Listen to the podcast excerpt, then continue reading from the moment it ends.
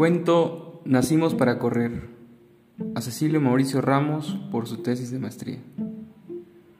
A veces me despierto de madrugada de forma súbita, atormentado, con ganas de seguir corriendo.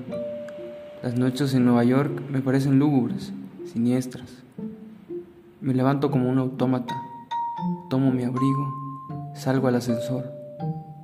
La lluvia ha cesado, la calle húmeda y los insectos crepitando. No he vuelto a fumar nunca más. Tengo la sensación de querer hacerlo.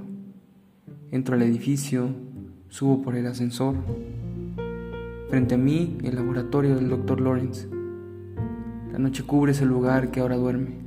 La penumbra le da cierto aire de nostalgia. A mí me da la seguridad de perderme en mi trabajo. Prendo el escáner, la lámpara del microscopio y la computadora.